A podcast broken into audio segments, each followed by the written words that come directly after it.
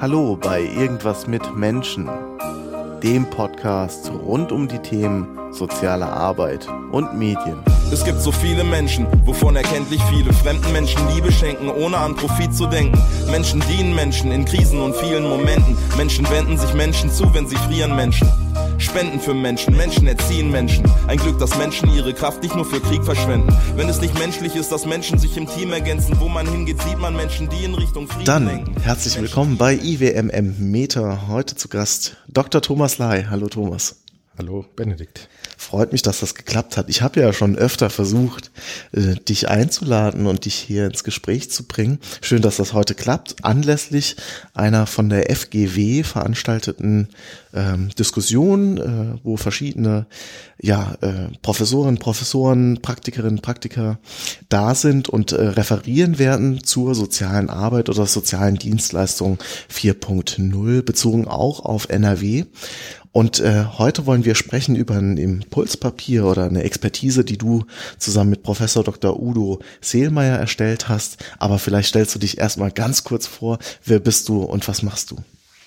Ja, Namen kennt ihr ja schon. Äh, Wir haben auch eine gemeinsame Vergangenheit, weil wir zusammen an der, oder nicht zusammen, aber beide an der KFH in Mainz studiert haben.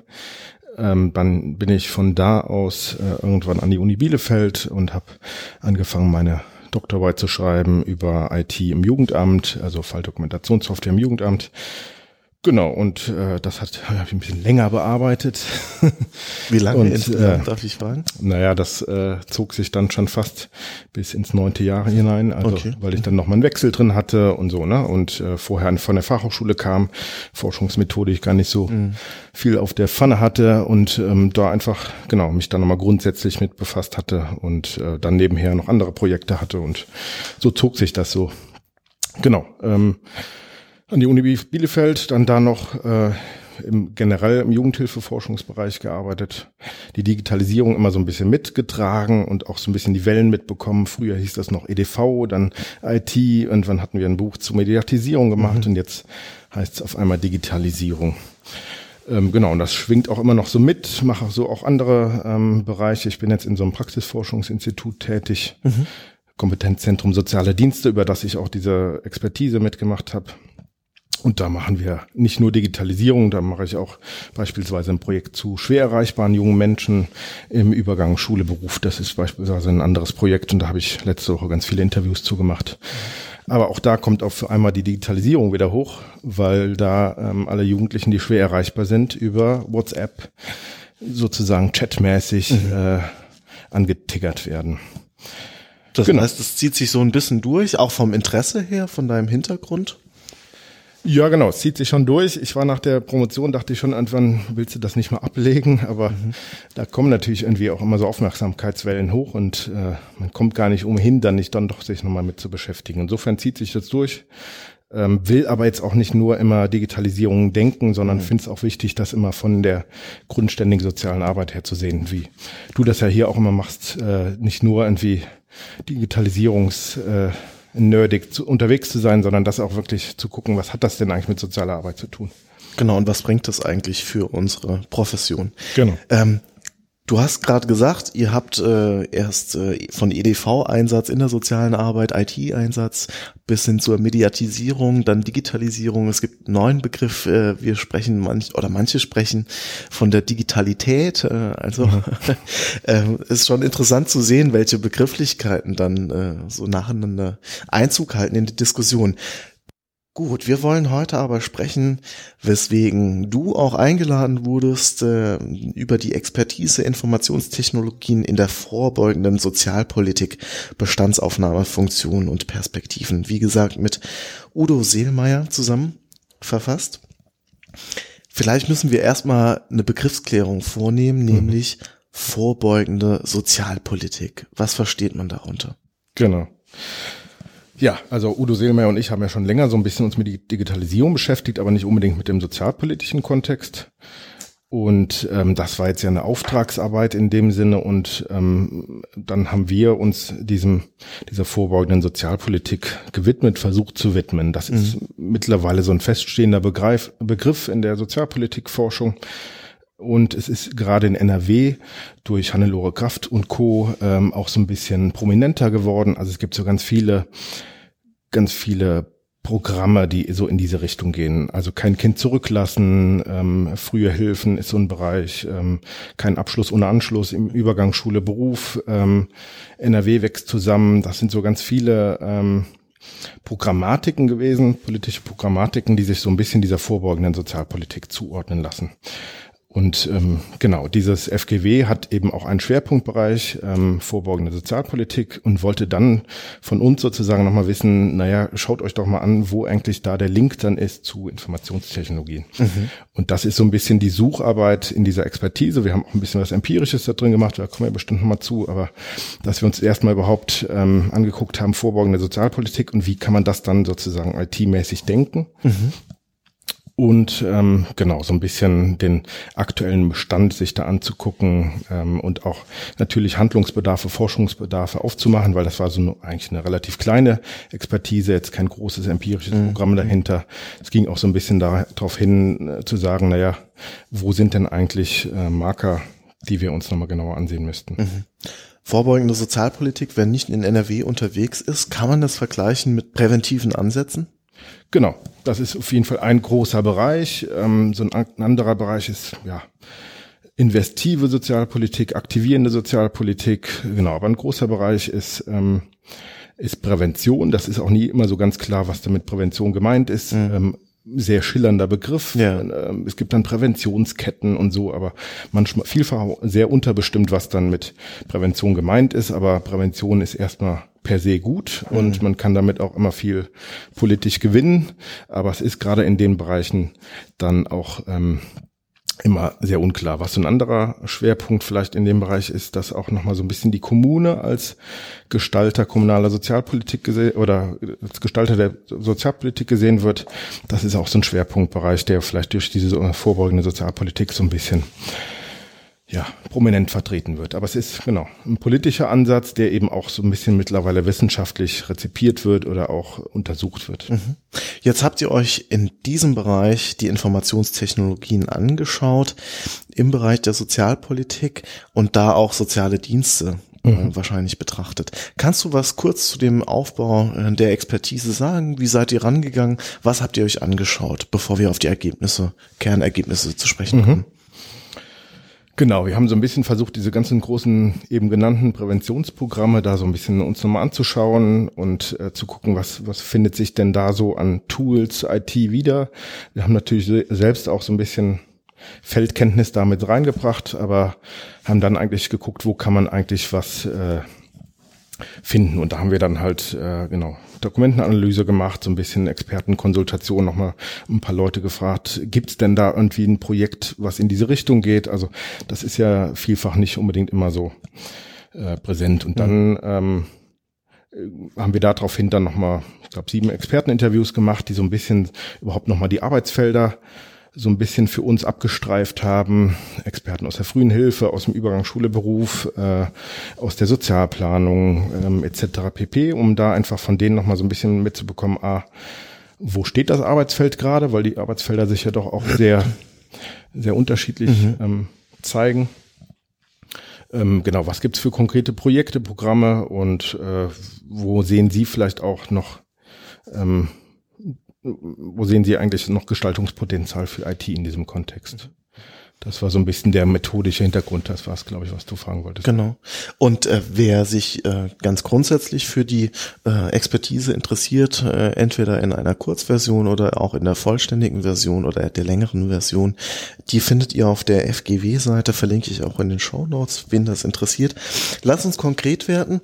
Informationstechnologien, in welchen Kontexten habt ihr sie gefunden und ihr habt ja auch einen Ausblick gegeben, wo es wünschenswert wäre. Lass uns erstmal darüber sprechen, in welchen Bereichen ihr sie schon vorgefunden habt und wenn ja, in welchen Bereichen wie. Mhm. Wie gesagt, das ist nur so eine, auch eine kleine Auswahl gewesen. So ging es auch so ein bisschen ja, um exemplarische ähm, Projekte, das eins der ersten Projekte war Online-System Frühe Hilfen. Mhm. Ist äh, vom ähm, Landesministerium in Gang gesetzt worden, weil gerade in den frühen Hilfen schon auch so viel so ein Bedarf gibt, ähm, dass Leute gerne ja eine Angebotsrecherche machen wollen. Was gibt's denn da eigentlich vom Babykurs, äh, vom Babyschwimmkurs bis mhm. hin zu äh, was weiß ich für für Projekten sozusagen. Das Land hat dann irgendwann gesagt, wir machen jetzt äh, entwickeln mal so ein Prototyp in die Richtung und machen dann, wie man das dann neudeutsch nennt, ein Rollout und jede Kommune kann im Prinzip den Prototypen anwenden, kann den integrieren, kann irgendwie ähm, auch unsere Schulungskonzepte haben. Und die Idee war dann so ein bisschen so sozialräumliche, kommunale Familieninformationssysteme damit zu machen. Ist auch ein Bereich, der auch in vielen anderen ähm, ähm Ländern gibt es den Niedersachsen gut aufwachsen.de oder so, oder ganz mhm. viele, mhm. viele Kontexte. Das ist so ein so eins der klassischen Projekte gewesen, wo auch das Land sagt, naja, vielleicht äh, müssen wir da so ein bisschen in Vorleistung treten, Anführungszeichen, um das dann in den Kommunen wiederum als äh, so Informationssysteme ähm, aufzusetzen. Das ist jetzt auch nichts Neues. Früher gab es immer schon Bürgerinformationssysteme zu den EDV-Zeiten vielleicht. Mm, mm, mm. Ähm, und ähm, genau, das ist aber, gewinnt natürlich gerade auch dann so ein bisschen an Fahrt und ähm, das passte dann da rein. Das wäre jetzt eins dieser Projekte, was wir uns angeguckt haben. Ähm, dann ähm, war so ein, ein anderes Tool, war das K-Kids Online-Tool beispielsweise. Das ist ein internes Tool gewesen von Kein Kind zurücklassen, mhm. die sozusagen so eine Eigenentwicklung gemacht haben und geguckt haben, naja, wir wollen gerne sowas wie Präventionsketten, sowas wie Präventionsnetzwerke etablieren und die versucht haben, sich darüber so ein Tool zu schaffen mit so einer Netzwerkbefragung und das im Prinzip so ein bisschen als eigene Untermauerung der eigenen Arbeit zu machen. Das haben wir uns auch angeguckt, ist wie gesagt nur intern, aber darüber hat man vielleicht auch nochmal gesehen, wie, wo dann irgendwie, ähm, wo dann so Projekte äh, ja, Anschluss finden. Mhm. Wie würdest du grundsätzlich ähm, vielleicht jetzt nicht nur auf eure Expertise abzielen, sondern in der Sozialarbeit, sozialen Arbeit, im Sozialwesen ganz grundsätzlich von außen betrachtet, jetzt ohne vielleicht äh, die Riesenstudie dazu äh, gemacht zu haben. Wie würdest du den IT-Einsatz in unserer Profession derzeit ähm, ja, bewerten? Ja, gute Frage, große Frage. Äh, ja, also was so ein bisschen der ähm, äh, die Erkenntnis auch dieser Expertise war, dass wir äh, zum einen halt äh, irgendwie natürlich große Debatten haben über Digitalisierung, soziale Arbeit 4.0 etc. pp. Mhm. Und die Programme, die wir gesucht haben, die wir auch gefunden haben, äh, ähm, dann trotzdem aber eher doch auf einer relativ basalen Ebene sozusagen ähm, Eingang gefunden haben. Also vielfach so unidirektionale Informationsverarbeitung, also da wird ein, da wird ein Portal aufgesetzt, da gibt es eine kleine Online-Beratung so, ne? Das mhm. sind ähm, jetzt keine großen 4.0 ähm, 4.0 äh, Ideen, sondern es sind basale praktische Projekte, die da irgendwie angesetzt werden. Insofern ist da natürlich noch viel Luft nach oben. Mhm. Ich frage mich nur immer, welche Luft nach oben haben und wollen wir denn da eigentlich haben? Also wofür brauchen, wo gebrauchen wir denn IT und in welche Richtung? Frage ich dich, wann ist, wann ist IT-Einsatz in der sozialen Arbeit angezeigt? Ja, also wir kommen da gleich vielleicht mhm. nochmal drauf mhm. zurück. Wir haben so versucht, in dieser Expertise so vier Funktionsebenen so herauszukristallisieren, die so sehr idealtypisch sind, aber auf die man, auf denen man das dann, glaube ich, nochmal dann äh, ganz gut auch immer diskutieren kann. Ich glaube, es ist halt vielfach äh, es ist mit vielen Erwartungen verknüpft und meine Doktorarbeit habe ich ja zu Falldokumentationssystemen im Jugendamt gemacht. Und da gibt es dann riesige Ideen, was man mit diesen mit dieser Software machen könnte. Und letzten Endes müssen ganz viele Leute ganz viel Daten eingeben, äh, sind tierisch genervt über die überbordene Dokumentationsarbeit, äh, sehen wenig Gewinn, ähm, dass sie da sozusagen diagnostisch, analytisch irgendwas aus der Software rausziehen können, sondern müssen einfach viel arbeiten. Die Schreibbüros, die man früher zu EDV-Zeiten hatte, denen man gesagt hat, hier kannst du mir mal gerade in Hilfeland schreiben, sind weggefallen. Man muss es selber schreiben. Also es ist ganz viel Zusatzarbeit auch dazugekommen und der, also der Ertrag für die Kernprozesse soziale Arbeit, der ist jetzt noch nicht äh, eklatant hoch, sage ich jetzt mal etwas äh, etwas nüchtern so. Ne? Also es ist jetzt es gibt keine keine Analyse-Software, wo man sagt, hier, spuck mir doch mal aus, welches Problem das ist. Wir wissen mhm. nicht, ob wir das wollen, aber zumindest der Mehrwert für die ähm, genuin fachliche Arbeit ist jetzt noch nicht überbordend hoch. Mhm. Lass uns auf die wesentlichen Funktionsbereiche eingehen, die ihr rausgestellt habt. Das ist einmal die Steuerung von Hilfssystemen, zweitens die Vernetzung von AkteurInnen, drittens die Unterstützung von Fallarbeit und viertens die Einbindung von Adressatinnen. Wollen wir einfach äh, Reihe für Reihe durchgehen und mhm. dann vielleicht wird's konkreter an den einzelnen Beispielen. Was ist damit gemeint? Steuerung von Hilfssystemen. Was kann ich mir darunter vorstellen und wo kommt IT vor? Mhm. Vielleicht nochmal ganz kurz als äh, Gesamteinschätzung dieser vier Bereiche, gerade weil es ja sozusagen auch diese Präventionsprogramme waren und auch vielfach äh, Modellvorhaben ist natürlich der Fokus ähm, in diesem Modellprogramm vor allen Dingen auf diesen ersten zwei Ebenen gewesen. Steuerung von Hilfesystemen und Vernetzung von Akteuren. Die anderen zwei haben wir auch immer wieder mit reingepresst, mhm. manchmal auch, weil wir auch wichtig finden, sozusagen auch die konkrete Fallarbeit, wir hatten das gerade mhm. schon diskutiert, mit zu, reinzunehmen und auch die Adressatin mit reinzunehmen. Äh, so ganz am Rande finde ich, dass wir manchmal aufpassen müssen bei diesen ganzen Digitalisierungsthemen, nicht eigentlich die Adressaten immer wieder zu verlieren mhm. und nicht eigentlich irgendwie auf äh, vorgefertigten IT-Faden äh, zu denken mhm. und eigentlich die, die Bedarfe und vielleicht auch die Adressaten ähm, da ähm, aus dem Blick zu verlieren. Deswegen ist das auch ein Bereich gewesen, ähm, den wir immer gerne mit reingenommen haben. So, das waren diese vier in der Gesamteinschätzung. Gehen wir aber jetzt vielleicht auch nochmal einmal durch. Also ähm, genau, Steuerung von Hilfesystemen. Das war so ein, ähm, eine Funktion, die wir beschrieben haben. Also wir sind, wie gesagt, vier idealtypische Funktionen.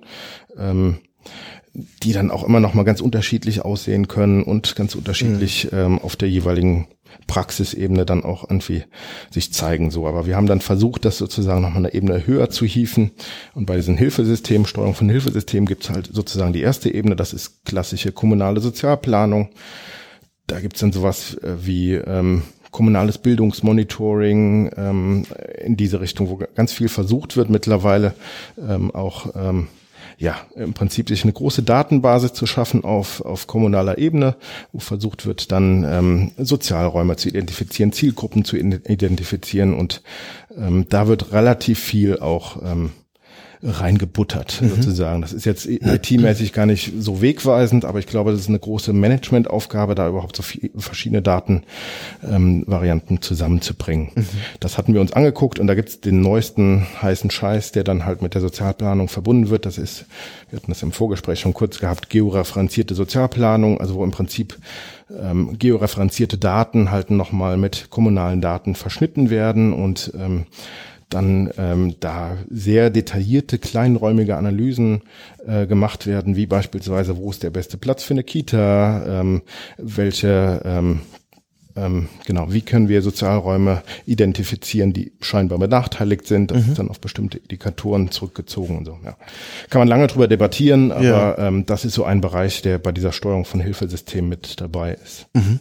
Um es vielleicht ein bisschen plastischer zu machen, also ein Brennpunkt äh, einen sogenannten Brennpunkt ähm, äh, ausfindig zu machen, bevor es einer ist?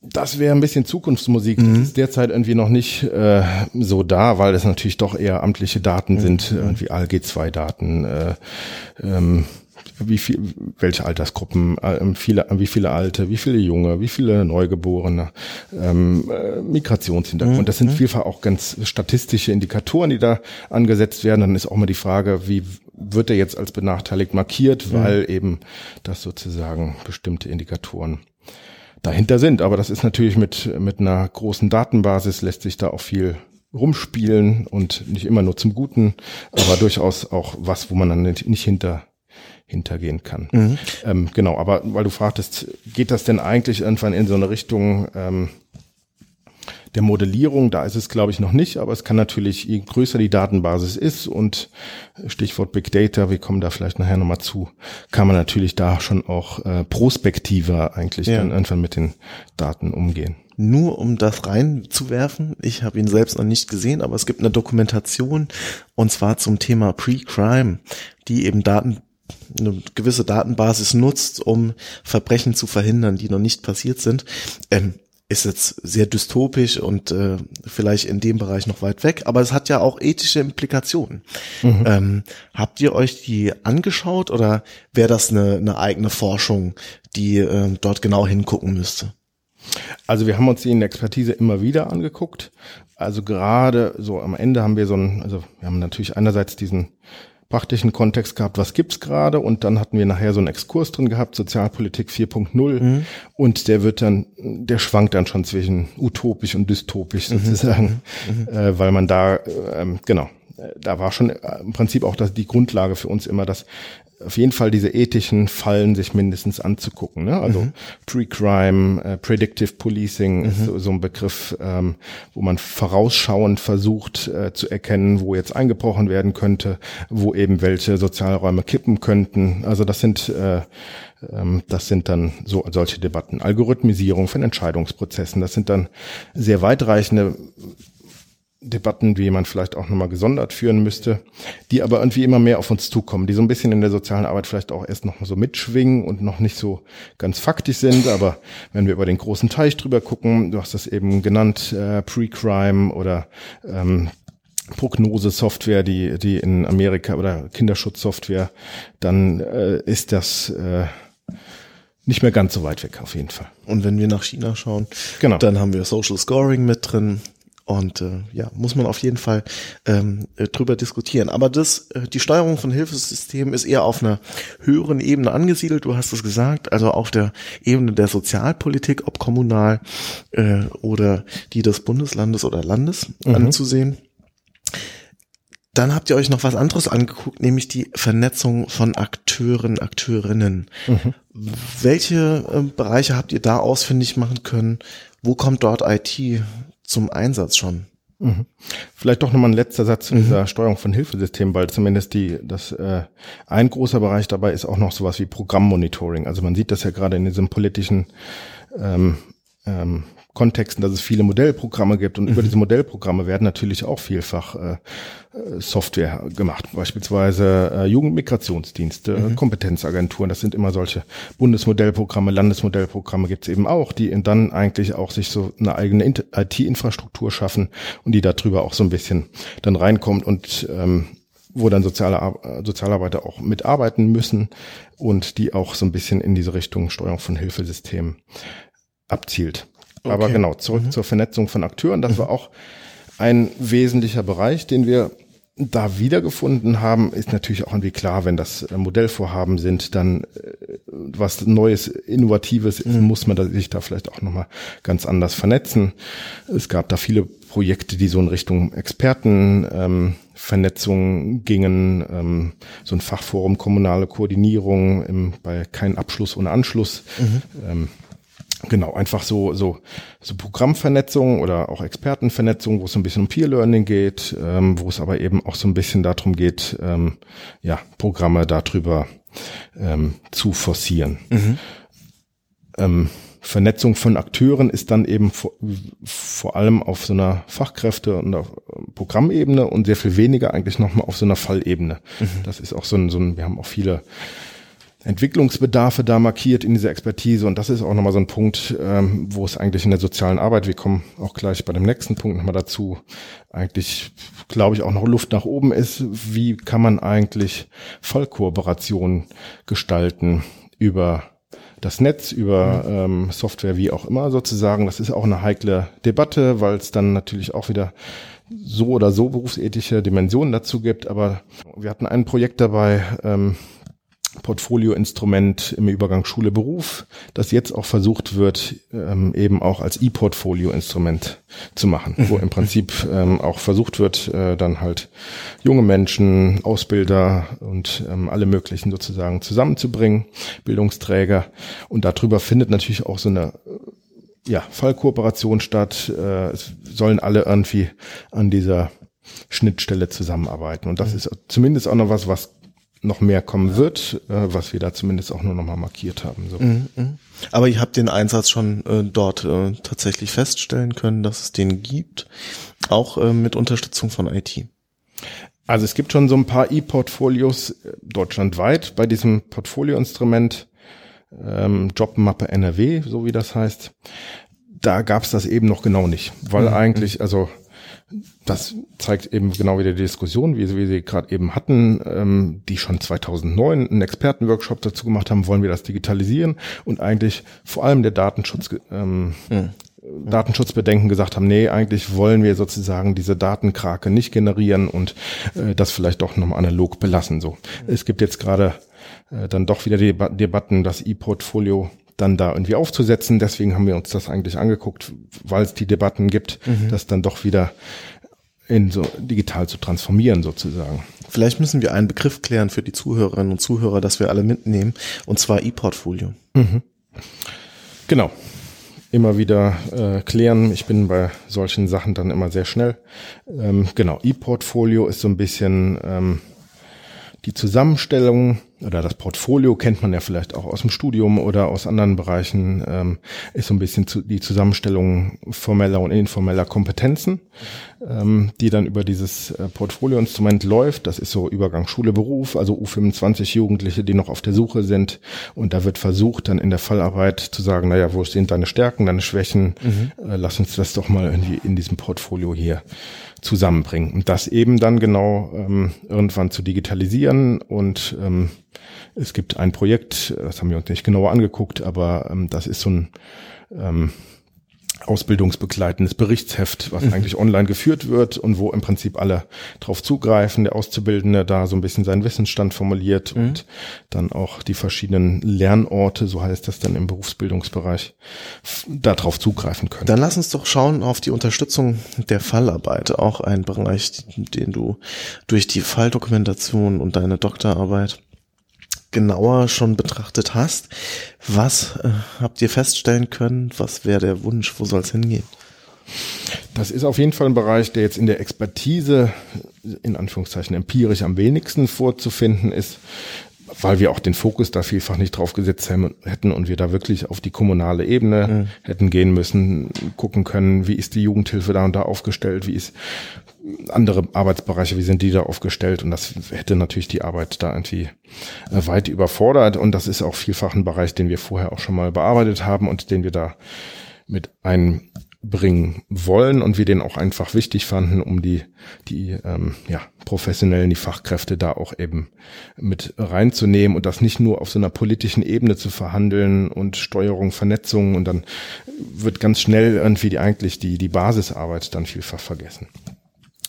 Genau, da haben wir so ein bisschen auch nochmal uns ähm, vielfach den Bereich von Kinderschutz, frühe Hilfen angeguckt, in diesem Unterstützung von Fallarbeit jetzt nicht empirisch, aber eben auch nochmal über Daten, die wir da so kennen, weil es ja gerade im Kinderschutz da auch ähm, Meldesysteme gibt, ähm, Falleinschätzungen, Einschätzung von Kindeswohlgefährdung, also auch ein ganz tricky Bereich mhm. eigentlich. Mhm. Ähm, und ähm, das hatten wir uns nochmal angeguckt, was gibt's dann eigentlich gerade für Instrumente. Früher waren das klassische Formulare und die werden mittlerweile auch alle digitalisiert und ähm, es gibt ähm, ja komplette Meldesysteme, wo dann jeder eintragen muss, wer was gesehen hat. Mhm. So.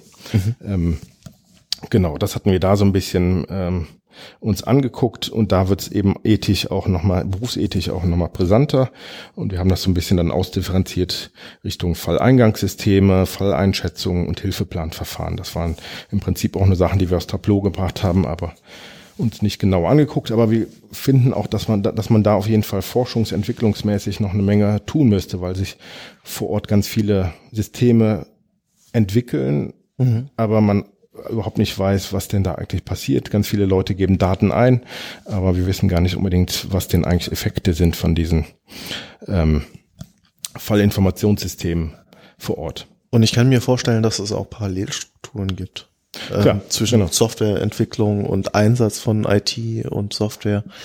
Ähm, äh, und ich habe aus der Praxis gesehen häufiger den Eindruck, dass es, zumindest wenn Kolleginnen und Kollegen berichten, eher so äh, das Gefühl vermittelt wird, ähm, es ist so übergestülpt. Mhm. Also der, der Entwicklungsprozess auch von IT-Systemen, ähm, du hast es vorhin angesprochen, von der Basis, dass sie mitgenommen wird, ähm, ist eher selten der Fall, sondern eher top-down äh, wird das implementiert. Mhm. Ähm, äh, wie ist da deine Einschätzung? Genau, sehe ich, äh, sehe ich ganz ähnlich und ähm, da könnte man jetzt ganz lange drüber mhm. ernsthaft debattieren.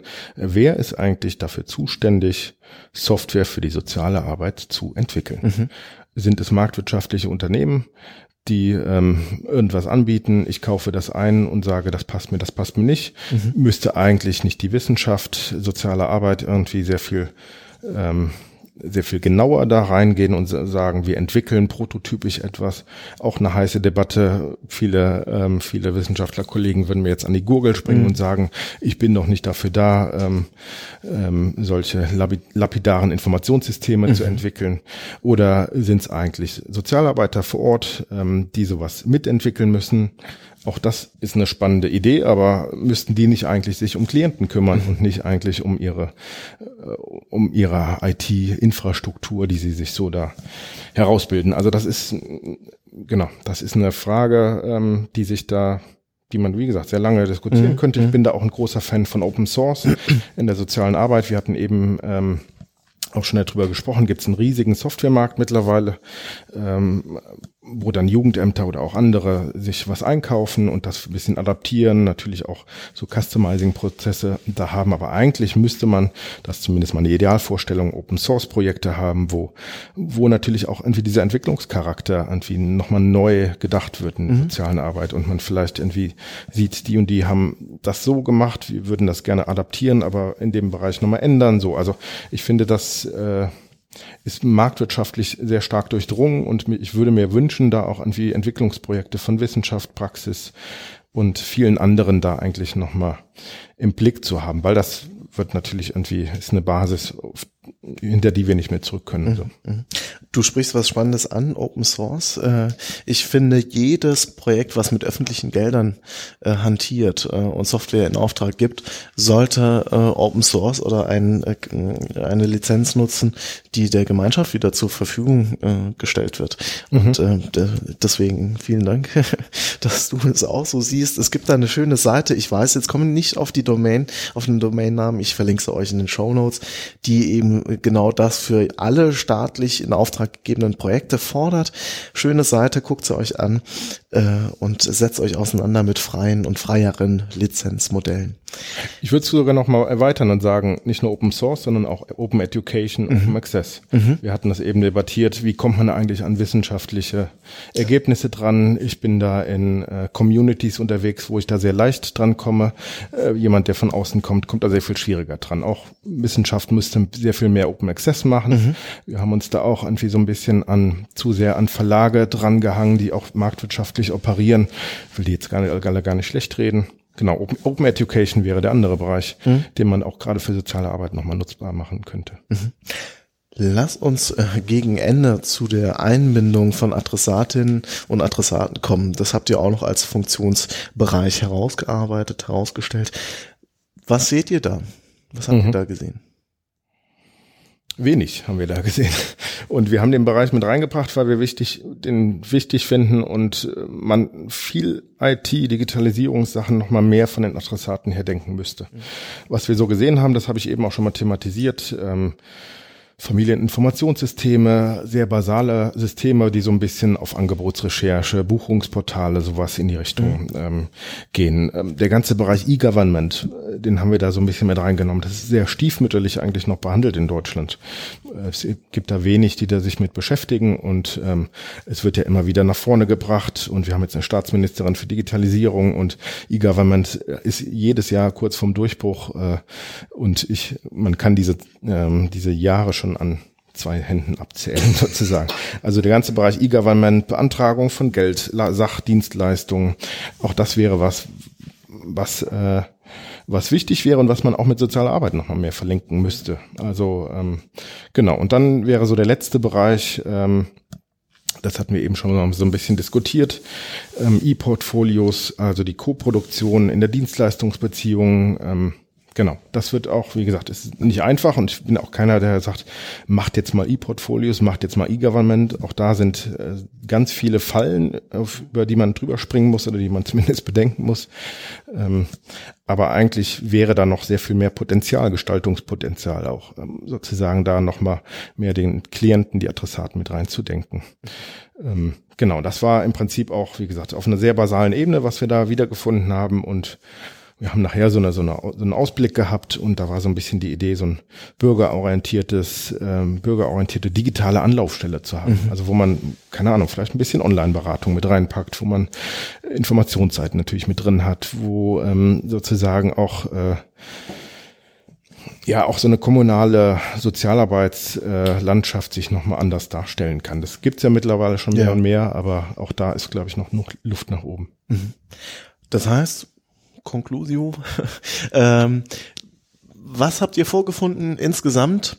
Ähm, viel Entwicklungsbedarfe. Es gibt schon einiges. Es gibt auch Parallelstrukturen. Kannst du es nochmal zusammenfassen, was so der Gesamteindruck war äh, von, von der Arbeit, die ihr gemacht habt, äh, von dem Feld Informationstechnologien in der vorbeugenden Sozialpolitik? Mhm.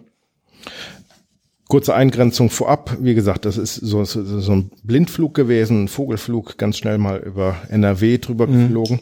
Insofern ist das jetzt auch, äh, genau, kann man es nicht nur generalisieren, aber ähm, genau, es sind, also es ist wenn ich das etwas platt sagen darf, nicht unbedingt soziale Arbeit 4.0, sondern vielleicht eher nochmal soziale Arbeit 2.0. Ähm, es gibt viele Informationsportale, die, wie viele Experten uns immer gesagt haben, die Digitalisierung nimmt an Fahrt auf. Aber es sind jetzt auch ähm, viele kleinere Praxisprojekte. Es sind jetzt auch noch nicht die, die ganz ähm, großen Linien, die damit verfolgt werden. Insofern ist das Thema, glaube ich, überall präsent. Das zeigt sich vielleicht auch nochmal heute in dieser Veranstaltung, ähm, die wir da debattieren. Und Digitalisierung, wie du ja weißt, ist überall Thema, aber ähm, Genau, im Prinzip ist es so ein bisschen noch vielfach auf der Ebene von ähm, Informationsbereitstellung, so ein bisschen Informationsbearbeitung, aber der produktive Kern, den man vielleicht mit sozialer Arbeit nochmal an, äh, mit Digitalisierung nochmal anpacken könnte, ähm, steht noch aus. Okay, gut. Zum Schluss würde ich dir gerne die Gelegenheit geben, wenn du das magst, wer sich mit Informationstechnologien, oh, Digitalisierung, Digitalität, Mediatisierung, EDV, IT-Einsatz in der sozialen Arbeit auseinandersetzen will, und zwar auf einer eher wissenschaftlichen Ebene. Was sind deine ähm, äh, Top 3 äh, an Quellen, wenn man sich reinlesen will in diese Thematik. Hast du da irgendwelche besonderen Empfehlungen, die du aussprechen kannst oder irgendwelche Quellen, Internetseiten, wo es sich lohnt, hinzusurfen? Ja, ähm, genau. Es ähm, soll jetzt nicht zu viel nach Eigenlob dann stinken, aber wir haben zumindest, das hast du am Anfang erwähnt, ein Buch geschrieben, Mediatisierung in der sozialen Arbeit oder Mediatisierung der sozialen Arbeit und in der sozialen mhm. Arbeit.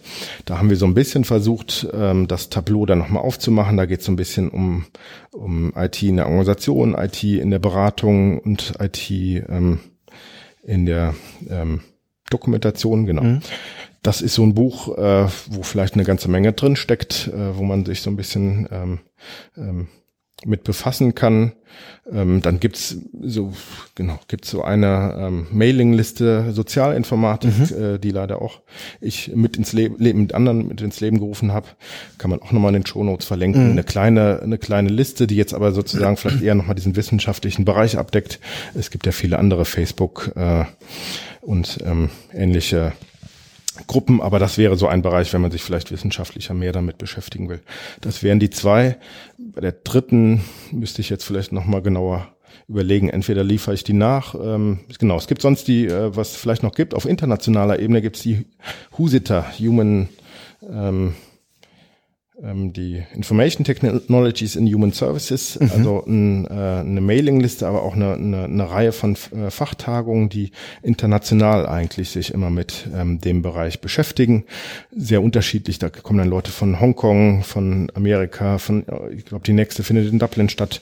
Ähm, da kommen ganz unterschiedliche Leute zusammen. Da ist auch nochmal Medienpädagogik, soziale Arbeit mehr zusammengedacht. Mhm. Das ist vielleicht noch so eine internationale Ressource, wo man nochmal auch einen ganz anderen Einblick in in die Digitalisierung bekommt. Super, das kommt in die Show Notes. Ich verlinke euch das Buch, die Mailinglisten, die zwei, die du genannt hast. Ich danke dir sehr für das Gespräch. Bin sehr auf heute Abend gespannt, äh, deinen Input und die weiteren Diskussionsbeiträge. Danke, dass du bei mir zu Gast warst. Ja, vielen Dank.